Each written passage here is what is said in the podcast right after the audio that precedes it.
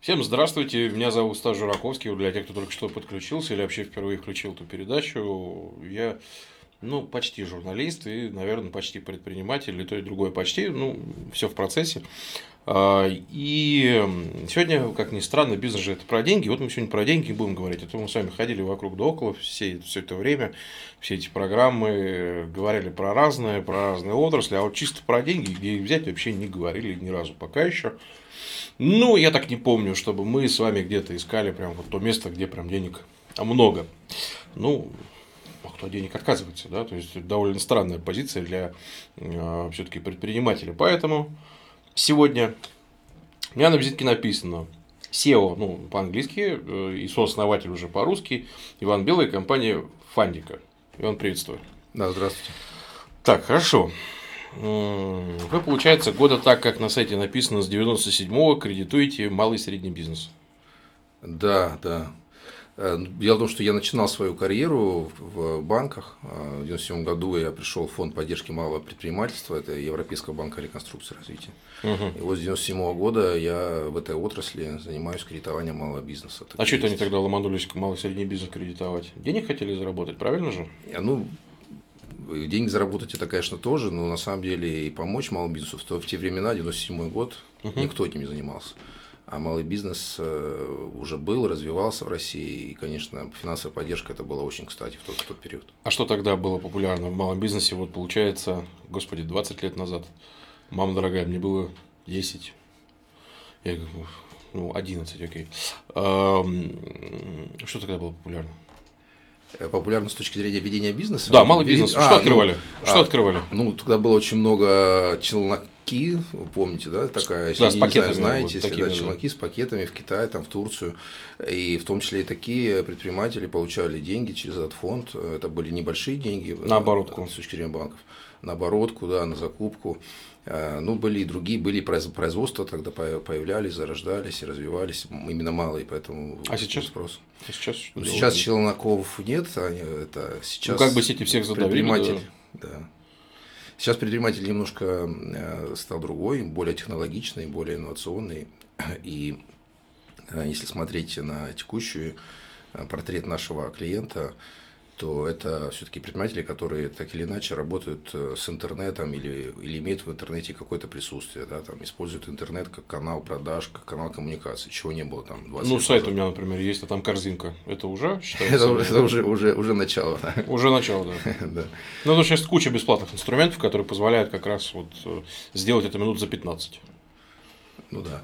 Угу. Ну, поэтому э, предприниматели, типовой, типовой там, портрет предпринимателя, да, если к этому возвращаться, то это э, вот еще те, кто облегчает нашу с вами жизнь, ну, если конкретно, то это и компании, которые, которые помогают бухгалтерским учетам другим предпринимателям, это компании, которые, это интернет-магазины в том числе, да, это компании, которые оказывают какие-либо сервисы для нас с вами, там, ну, это имеется в виду и Э, салоны разные красоты там или салоны парикмахерские, даже фотосалоны, они по-прежнему есть и по-прежнему развиваются. То есть вот э, такой портрет предпринимателей. Это предприниматели, которые участвуют в государственных тендерах и исполняют какие-то государственные контракты. Вот. Но у нас по закону 5% теперь для госкомпаний должны мало бизнес э, что-то заказывать, как ну, минимум. Ну, в законе есть такое. Ну, я сейчас не могу э, подтвердить или опровергнуть это, но важно то, что предприниматели в эту отрасль вошли, это хорошо. Это хорошо. Угу. Окей. А, ну, скажем, а, на какой стадии вы приходите? Потому что, смотрите, вот у меня, например, там условно там есть идея, хочу там сделать условно кондитерскую только из а, натурпродукта, да. То есть не хочу никогда добавлять Е, хочу, чтобы, например, условно говоря, все там молодые мамы пекли для моей кондитерской, например, на кухне у себя там тортики, например. Я к вам прихожу и говорю, слушайте, у меня ни цеха, ничего нет, вот есть такая идея, вот есть сайт, э, вот есть канал продаж, условно говоря, интернет, да, э, дайте денег. Ну, смотрите, есть да, предприниматели, которые развивают свой бизнес, и стадия бизнеса разная. То, что вы привели пример, это стартап, это начальная стадия. Да? Угу. И для развития такого бизнеса ну, существуют всем известные способы там, обратиться самому заработать, да, второй вариант обратиться к друзьям, семье и так далее, третий вариант попробовать пойти в какой-то акселератор или инкубатор, тоже вариант, э, ну или там, воспользоваться еще какими-то иными, иными источниками финансирования. Э, другие есть э, класс предпринимателей или другой тип предпринимателей, которые уже бизнес свой запустили и продолжают его развивать, им ну, необходимы оборотные средства для развития бизнеса, для решения каких-то своих бизнес-задач, для новых проектов, где-то они хотят рефинансировать, где-то кассовый разрыв закрыть. И вот э, мы работаем для второй категории предпринимателей. То есть мы работаем с теми, у кого уже бизнес существует э, более года, а с теми, кто э, ну, хочет решить текущие проблемы там, или текущие задачи. Открыть новую точку, исполнить госконтракт, модернизировать оборудование, рефинансировать иногда дорогой какой-то другой займ. Э, ну, вот, так, вот, такого, вот такого плана это бизнес и цели. Ну, отлично по себе знаю, и многих встречал, ну, я даже сказал бы, наверное, таких большинство все-таки, ну, по крайней мере, в моем окружении, предпринимателей и людей, у которых очень много на бизнес завязано. Если они из бизнеса уходят, то, в принципе, все. Бизнес развалится, это такое большое, по сути, самозанятое рабочее место. Неважно, что у тебя там внизу, там тысяча человек, миллион человек, неважно. Ты уходишь, все, бизнеса, по сути, нет, принимать решение некому. Это с одной стороны. С другой, Э, когда вот наращиваешь этот самый прекрасный кассовый разрыв, да, это вот э, иногда бег э, впереди паровоза. Вот на такие ситуации вы с ними как-то работаете или нет? То есть, условно говоря, можно ли давать деньги человеку, который организовал самозанятое рабочее место? Это, во-первых. А во-вторых, который, ну, вот с финансовой точки зрения не очень грамотный. Эм, как отсеиваете плохих от хороших? В общем, да, такой да. вопрос, если вообще. Не, ну, конечно же, э, вы правы, что как бы каждый предприниматель по-своему строит свой бизнес, и внутри предпринимателя есть определенные, его бизнеса есть определенные предпринимательские риски. И, конечно, умение управлять риском, умение э, выявлять их – это важная задача. И как раз одно из главных ключевых э, факторов успеха на, на моего бизнеса это как раз то, что мы работаем с рисками и умеем управлять рисками. Угу. Для того, чтобы э, это делать хорошо и успешно, то первое, мы, конечно, выявили определенные сегменты, с которыми мы работаем. Я немножко их уже характеризовал. Второе, мы проводим проверку предпринимателя и его историю, и финансовые данные, ну и, в принципе, э, проверяем, что такой человек, э, насколько, насколько у него хороша или нет репутация, кредитную историю его проверяем обязательно. И таким образом, в результате этих проверок у нас получается финансовая картина бизнеса, ну и картина его, скажем так, платежного поведения в том числе. Угу. На основании этих, этих факторов э, мы используем нашу собственную рейтинговую модель, и эта рейтинговая модель показывает, с какой же вероятностью предприниматель вернет деньги или не вернет деньги. И это, так рождается э, э, рейтинг. Э, эта, эта рейтинговая модель, она имеет уже определенную историю, то есть она уже показала на практике определенный хороший результат. Ну, это нам позволяет, скажем так, из условно 15 обратившихся предпринимателей примерно одного считать ну, того, который прошел рейтинг, и он получает финансирование. Вот, угу. То есть, так. получается, меньше 7% это как раз люди, которым можно дать денег. На текущий момент это так. То есть 7 человек из 100, условно говоря, да, это вот примерно плюс-минус те люди, которым можно давать деньги, это предприниматели. А у остальных что? Но у остальных это не значит, что они там плохие обязательно предприниматели. С одной стороны, у остальных, э, ну да, у кого-то может быть кредитная история не совсем хорошая. Ну, это, это значит, что просто нужно на это обратить внимание. Мы даем рекомендации обязательно предпринимателям, даем обратную связь и говорим, что, на наш взгляд, есть какие э, точки риска да, в их бизнесе и так далее. А уже дальше они решают, как, как этим воспользоваться или нет. Второе, например, причина такая, что ну, из, из обратившихся к нам, это подчас предприниматели, которые имеют небольшой опыт работы. Как я сказал, нам все-таки интересны те, кто больше года работает. А к нам обращаются иногда те, кто на этапе старта. Э, третья причина ну, это может быть э, слабое финансовое состояние, когда ну, бизнес э, достаточно слабый там, или уже выживает, то понятно, что это не обязательно отказ всегда, да, но это такой серьезный сигнал на то, что как бы, риск участвовать в кредитовании этого предпринимателя высокий. Как бы вы тогда рынок оценили, сколько таких предпринимателей, кто уже встал на ноги и кому нужно расти дальше? Сколько таких вообще, в принципе, в стране? Ну, смотрите, в принципе, в стране, если говорить в целом, то зарегистрировано предпринимателей где-то 4,5 миллиона. Угу. Ну, и среди них те, которые, уже, можно сказать, стоят на ногах и развивают свой бизнес, и относятся действительно к микро, малым, или средним предприятиям, ну и, и где-то половина, да, то есть это больше двух миллионов э, субъектов. И каждому и... седьмому, точнее каждому пятнадцатому можно из них дать деньги. Условно так. Условно так. То есть это получается несколько э, десятков тысяч. Да. Несколько, несколько сотен. Несколько сотен да, тысяч. А, точно, да, несколько сотен тысяч э, те, кому можно дать денег. Дайте в основном сейчас в Москве. Э, ну, на текущий момент это Москва, Московская область, но на самом деле мы уже готовы буквально на ближайшие недели, может быть, да, выйти на всю Россию. В принципе, мы по всей России можем работать и, и хотим работать по всей России. Ну, то есть, по сути, оценивает э, в этот момент предпринимателя компьютерная программа, для упрощенная, если для слушателей, или люди. Кто оценивает? Это полуавтоматический режим, автоматический? Э, ну, в принципе, здесь, Ислав, есть э, у нас определенный там план развития нашей, э, наш, да, внутри системы. Конечно, мы, мы хотим, мы идем к тому, чтобы подавляющее большинство заявок это было чисто автоматическое принятие решений. Но на текущий момент у нас работает скрипт, но с этим скриптом работает, конечно, человек. Понятно, что по этому скрипту кто-то проходит быстро, ему быстро устанавливаем рейтинг, кто-то чуть помедленней, но пока это завязано на человеке. Но это тоже вопрос э, ближайших каких-то там месяцев, может быть, чтобы перейти на более автоматизированный режим. Угу. Кто чаще всего встает на ноги? То есть, если мы говорим про бизнес, и в процентном соотношении у кого больше получается? Кто к вам больше приходит? Это ритейл, это услуги, кто это? Ну, для, ну, в принципе, для малого бизнеса России, да не только России, вообще мира, характерно, что основная, конечно, доля – это розничная торговля, ритейл. И это как бы большинство занятых э, предпринимателей именно в этой э, части, они делают нашу жизнь удобнее, там, когда это магазин возле дома там, или еще что-то похожее. Да? Поэтому, конечно, да, ритейл – это подавляющее большинство, это там больше половины. Да? Но, повторюсь, очень много сейчас стало появляться предпринимателей, которые э, именно оказывают какие-либо услуги для нас, там, ну, то, что я привел примеры, или, как, или занимаются каким-либо услугами для бизнеса тоже очень как бы много угу. предпринимателей. Кто-то там бухгалтерский учет, кто-то IT-сервис и так далее. Угу. Хорошо. Средняя сумма примерно, плюс-минус по больнице температура? Ну, на текущий момент средняя сумма у нас это 700 тысяч рублей. Э, наша целевая аудитория, в принципе, это те, кто хочет э, профинансировать себя на суммы там от 100 тысяч рублей, то есть очень маленькие достаточно, и до 5 э, миллионов рублей. Но на текущий момент мы вот работаем с, с средней суммой 700 тысяч рублей. 700 тысяч рублей.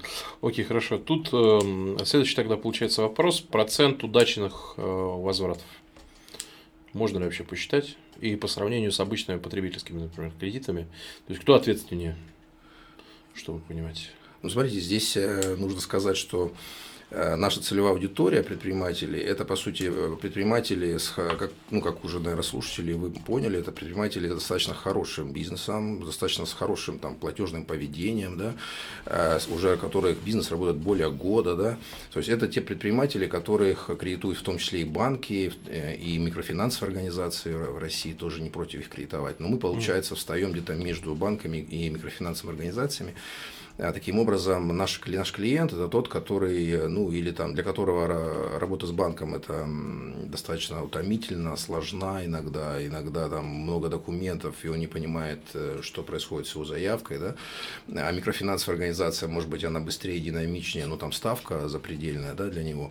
Поэтому он, э, мы как раз вот стоим между, и получается, что мы попадаем в такой сегмент достаточно все-таки качественных предпринимателей, но которые хотят заниматься бизнесом, а не бюрократическими там э, этими процедурами с банком. Поэтому э, а, а в связи с этим сегмент у нас э, такой, что он платит, да? поэтому возвратность э, по этим кредитам, ну, мы ожидаем, она будет хорошей.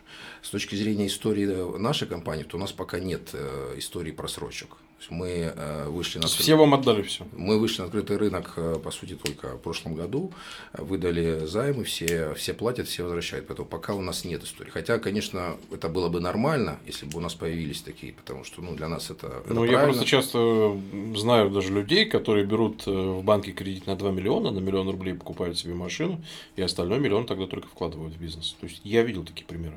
Ну да. Ну, э, ну да, это как бы не обязательно означает, что он не вернет э, кредит банку, не обязательно. Ну, потратил он его, может быть, не так, как э, собирался. Да?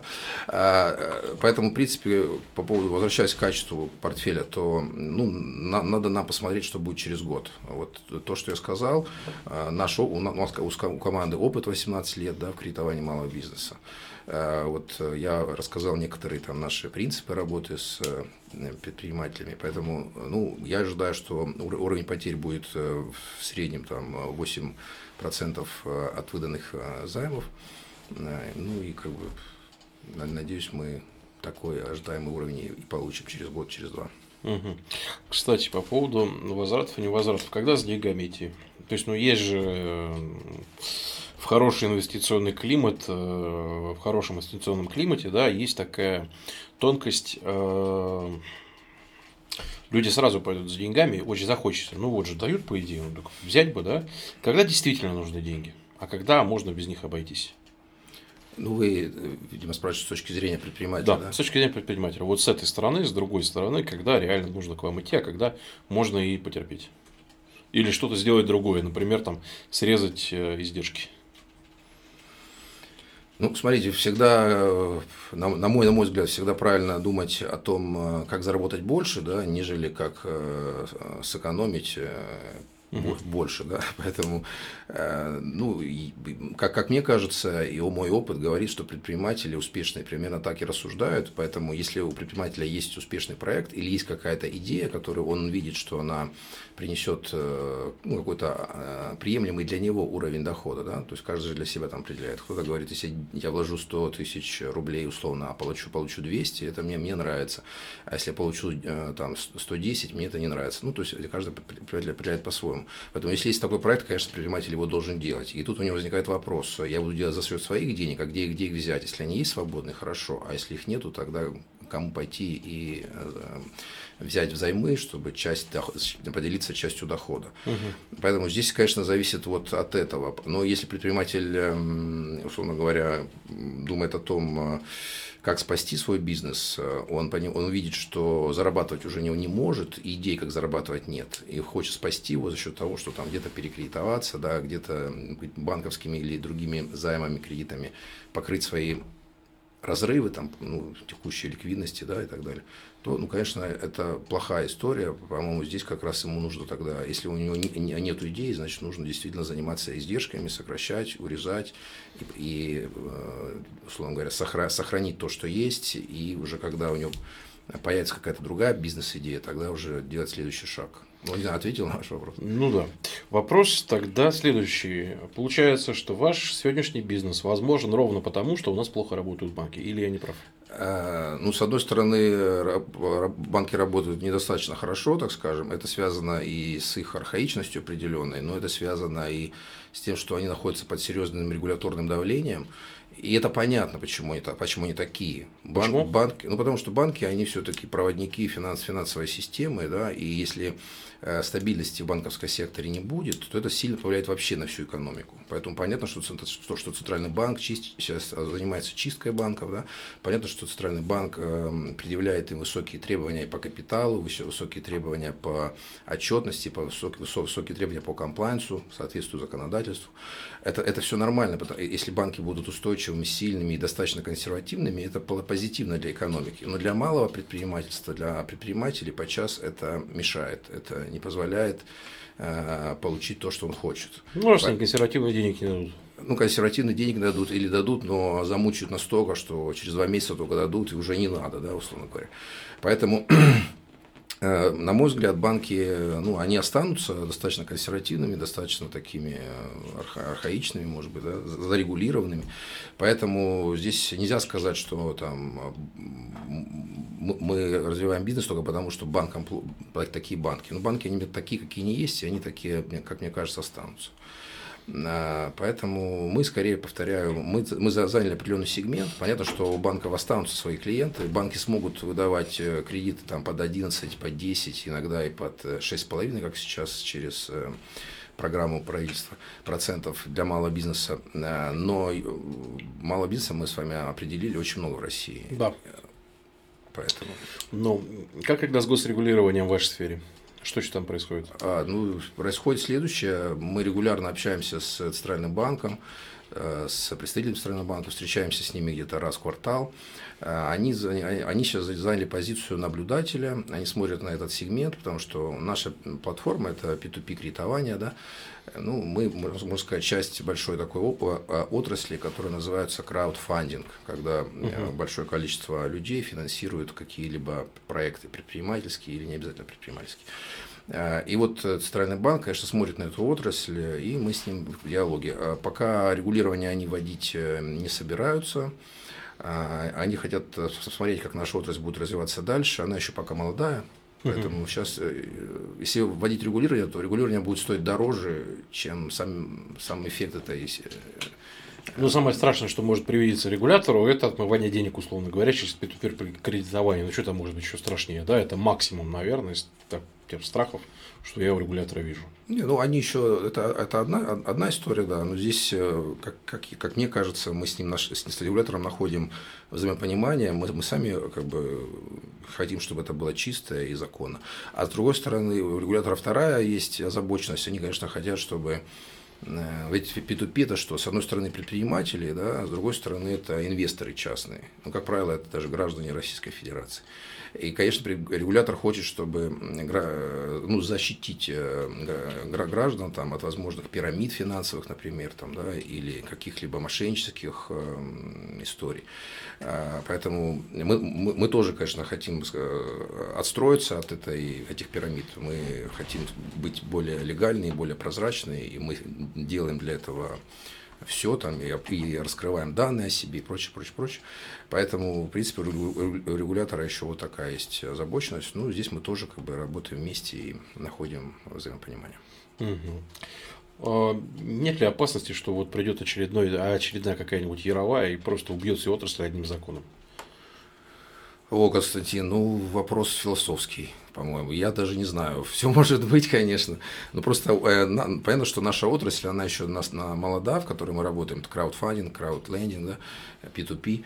Поэтому ее можно, в принципе, убить, да, любым там законом, любой поправкой к закону. И все, как бы этого, uh-huh. этого не будет. Но в мире эта отрасль развивается. Эм, коллеги, э, коллеги из Центрального банка высокого уровня, причем, они говорят, что это тенденция в мире, мы ее принимаем, она интересна, поэтому позиция, например, регулятора такая, что да, это, это, это полезно для России, поэтому а что там будет дальше, не могу сказать.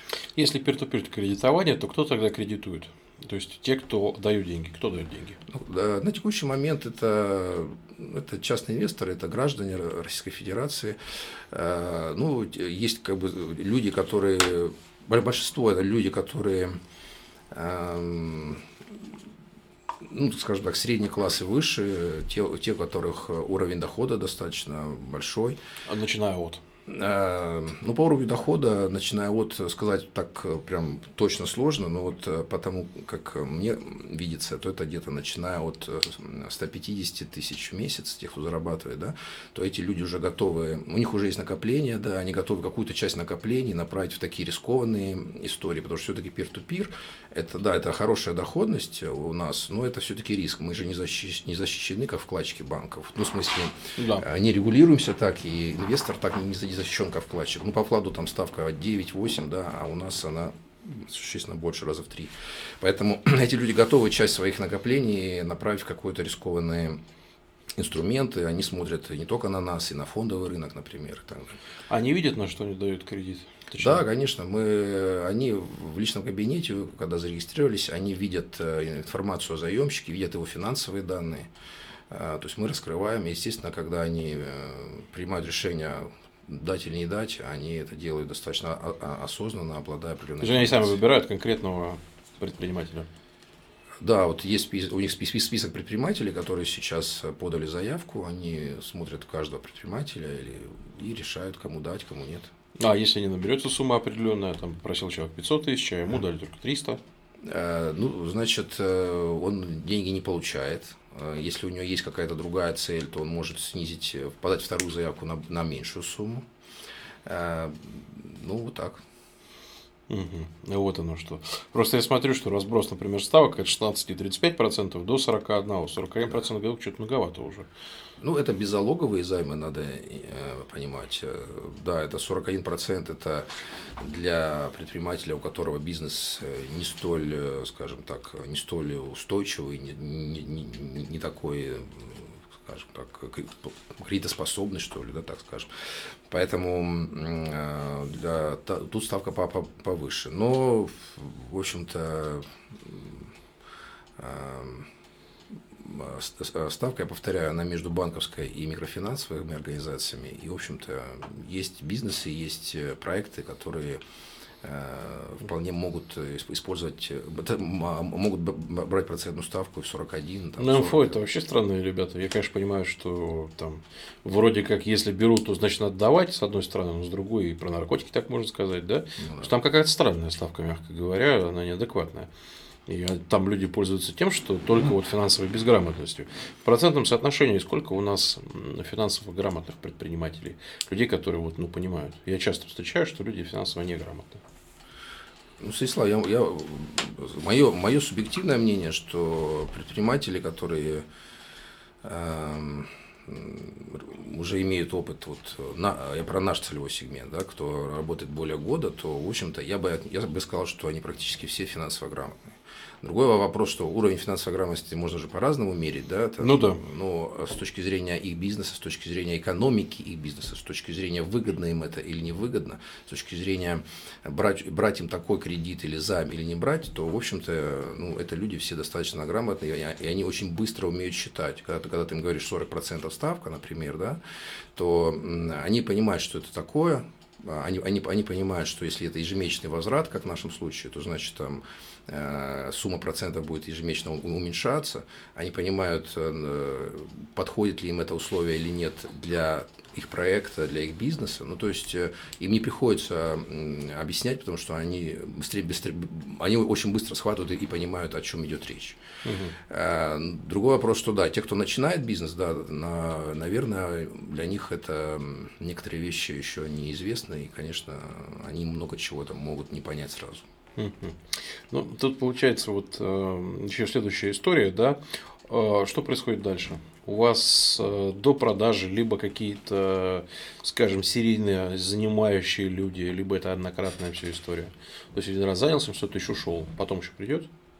Да, при, при, приходят, да. У нас ну, пока статистика, повторяю, она такая еще недостаточно массовая, да, но уже мы видим, что предприниматели берут второй раз. А, то есть можно сказать, что в среднем, а, ну, за год, как, в среднем за год они берут один, может быть, полтора раза некоторые. Ну, то есть получается, что к нам, к нам за год а, возвращаются каждый второй. Mm-hmm. Понятно, что кто-то э, взял и там не, не приходит, но, в общем-то, это не одноразовая история. Это история, когда они взяли, взяли, взяли займ, э, отработали, поработали, даже, может быть, еще его даже полностью не закрыли. То есть он там платится по графику, как а, а, а, ежемесячными платежами. Они приходят, например, говорят, у нас там еще проект, или у нас еще одна, одна задача, и берут у нас дополнительный второй займ. Такие тоже истории иногда случаются у нас. Угу. То есть, как правило, вот э, эти займы это годовая история. То есть это не растянуто на 5 лет, это годовая. Как на текущий момент, да. То есть, как правило, годовая история, чтобы понимать, что это какие-то оперативные вещи. Да. А, то есть, как правило, берут, я так понимаю, на развитие, на оборотку, на то, чтобы новую точку открыть, да, соответственно. Исполнить контракт какой-то. Угу. Угу. То есть, из этой серии. А, и для как раз гостендеров, да, там же обеспечение да. нужно опять же, всех этих контрактов там и прочее, там как-то странно все сделано. Ну да. Ну, понятно почему, потому что это же чиновники все-таки, да. Тут, кстати, возникает вопрос, насколько часто берут на э, гостендеры деньги? Смотрите, это... в гостендерах там есть э, э, две цели. Одна цель, что предприниматель хочет для того, чтобы выиграть тендер, э, обеспечить свое участие в этом тендере. И здесь сейчас уже там принимаются, например, банковские гарантии. И, в принципе, этот рынок э, достаточно такой на, на, насыщен предложением со стороны банков, в частности, не, не только банков. Угу. Поэтому здесь предпринимателю, условно говоря, есть выбор. А вот именно уже на исполнение контракта, когда он выиграл контракт, и теперь ему нужно там, закупить или там материалы какие-то, да, или взять какого-то подрядчика для того, чтобы часть работ э, с ним вместе исполнить, то вот здесь возникает эм, уже проблема, и не все банки, не все там, другие финансовые игроки готовы финансировать такую цель. Поэтому вот у нас такие, такие как правило, проекты. А как он тогда брал и выиграл в тендере, если не предвидел вот эту историю? Ну, некоторые... Неожиданно что-то? Нет, ну, во-первых, вы, выигрыш в тендере для малого предпринимательства – это не какая-то уже гарантированная история. Да?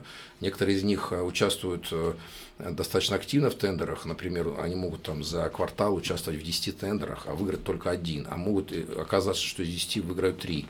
И понятно, что э, почему они так делают? Потому что они хотят точно выиграть, а, а где выиграют, где нет, они не знают.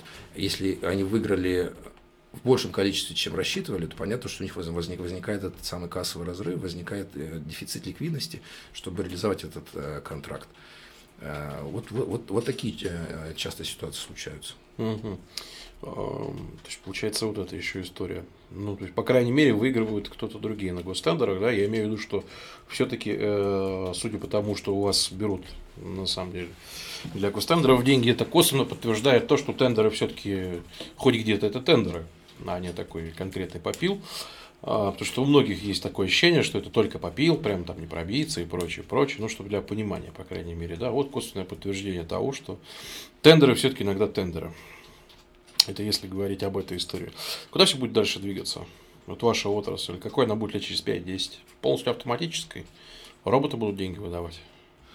Ну, смотрите, в части отрасли, то есть там разные прогнозы уважаемых институтов, например, Мирового банка и других, там Goldman Sachs, а, то, в принципе, прогноз, что к 2020 году будет пятикратный рост вообще, в принципе, в мире этой отрасли, в краудфандинга, краудлендинга.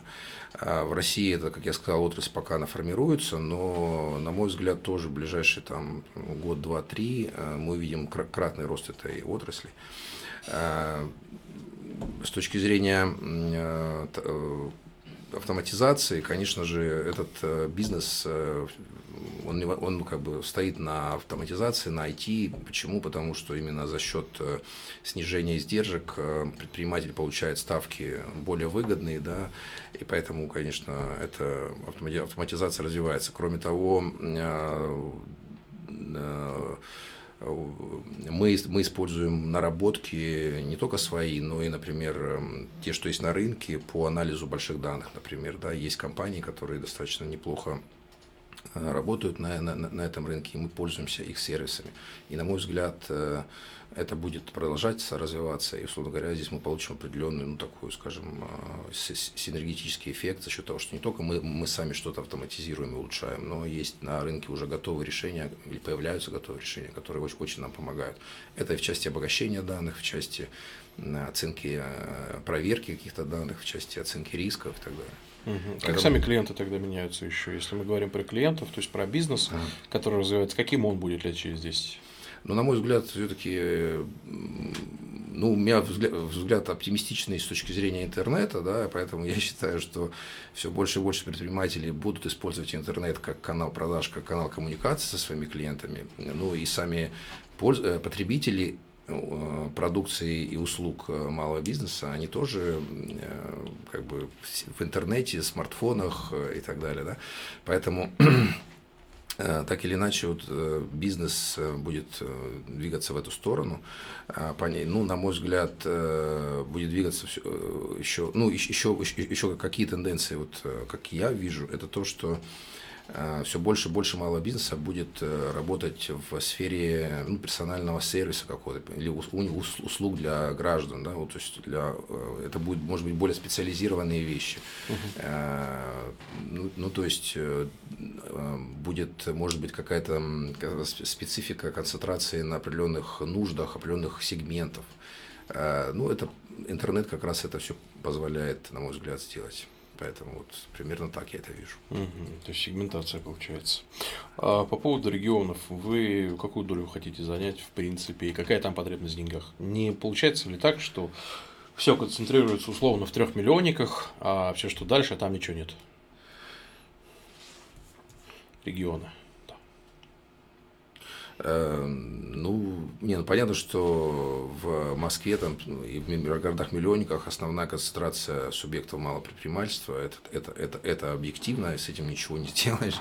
Вот. Но тем не менее, в городах, э, ну, может быть, не совсем, конечно, малых городах, но в городах, которые там численностью там, 300 тысяч плюс или там 500 тысяч плюс уж точно на население, да, то там э, достаточно приличные как бы, есть сообщества, скажем так, предпринимателей, в том числе тех целевых, с которыми мы хотим работать. Поэтому, в принципе, для нас география, она широкая, там, от Калининграда до Владивостока мы готовы работать с предпринимателями. Ну, поэтому так. Есть ли смысл тогда идти за рубеж за валютной выручкой? Вы имеете в виду предпринимателю? Вам. Нам. Ну, смотрите, в любом случае мы э, строим компанию, которая, ну, э, э строим компанию, э, которая будет э, очень сильным и, и, и ярким игроком на российском рынке. И, конечно, для нас российский рынок это приоритетно, но тем не менее мы хотим уже через э, полтора года выходить на рынки СНГ, например, Казахстан, Беларусь, ну, возможно, к тому времени Украина. Э, это первое. Второе, э, тот, э, ну, то есть та технология, которую мы, мы используем в нашей работе, это и IT-технология, и риск-технология, она позволяет, в общем-то, выходить и в другие страны уже более далекие, чем СНГ. И ну, мы считаем, что года через два нужно будет обязательно посмотреть, что какая будет ситуация на рынке, какая, какая расстановка сил, и двигаться куда-то за пределы России и СНГ, это, было, это мы хотим. Да. Если западный конкурент сильно придет на рынок, ну, скажем, какой-нибудь там американский либо китайский, например, который будет там условно лет через пять, там, через три каким-нибудь очередным Uber в там, и дальше троеточие, и дальше очередной какой-нибудь сервис. Что будет тогда на нашем рынке? Ну, с одной стороны, это подстегнет рынок э, и, и, может быть, даже придаст ему больше, больше живости. Это хорошо, когда такие конкуренты приходят. А, вопрос, в каком а, состоянии, в каком будем мы. Я надеюсь, что э, у нас есть еще какой-то запас э, по времени для того, чтобы реализовать свои задачи и занять лидирующую позицию в России. Поэтому к приходу конкурента, ну, здесь, как говорится, надо будет посмотреть, говорить, э, эм, э, здесь это, это, в принципе, хороший знак, да, если придет конкурент в Россию, это, это, это первое. Второе, ну, э, это для, для предпринимателей это хорошо, правильно, то есть будет возможность выбора, это первое. Второе, все равно работа с предпринимателями, она так или иначе ну, она связана с тем, что нужно работать э, достаточно, ну, достаточно персонифицированно, да, потому uh-huh. что, например, э, предлагать э, всему сегменту малого бизнеса какой-то один продукт, ну, это, это невозможно. Да? Поэтому, например, эм, я думаю, что каждый найдет какую-то свою, свою нишу в данном случае. Uh-huh. Ну, или, может быть, мы с ним проведем переговоры, это будет определенным толчком для развития нашего проекта. Нас, как всегда, защищает страновая специфика. Нас и Китай. Поэтому у нас интернет такие вот э, вещи хорошо выживают. У нас там Яндекс, условно, свой, там почта своя, поисковики, там магазины свои, опять же, ну, почти все, социальные сети, условно говоря, свои, вот и вот финтех-стартапы у нас тоже будут получаться своими, да?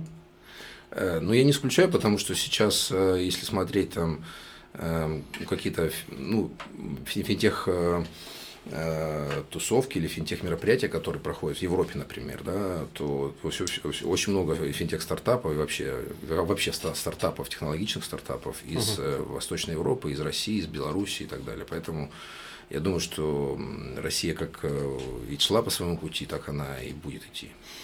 Хорошо. Спасибо большое. Ну, в общем-то, Иван, наверное, на сегодня тогда уже будет, наверное, все, как заканчивается наше время. Но думаю, что в ближайшие годы, в общем-то, если обойдемся без гигантских потрясений, все будет хорошо. И через некоторое время тогда я думаю, что узнаем, как там у вас дела. Спасибо вам огромное за беседу и тогда до встречи. И вам спасибо, всего хорошего.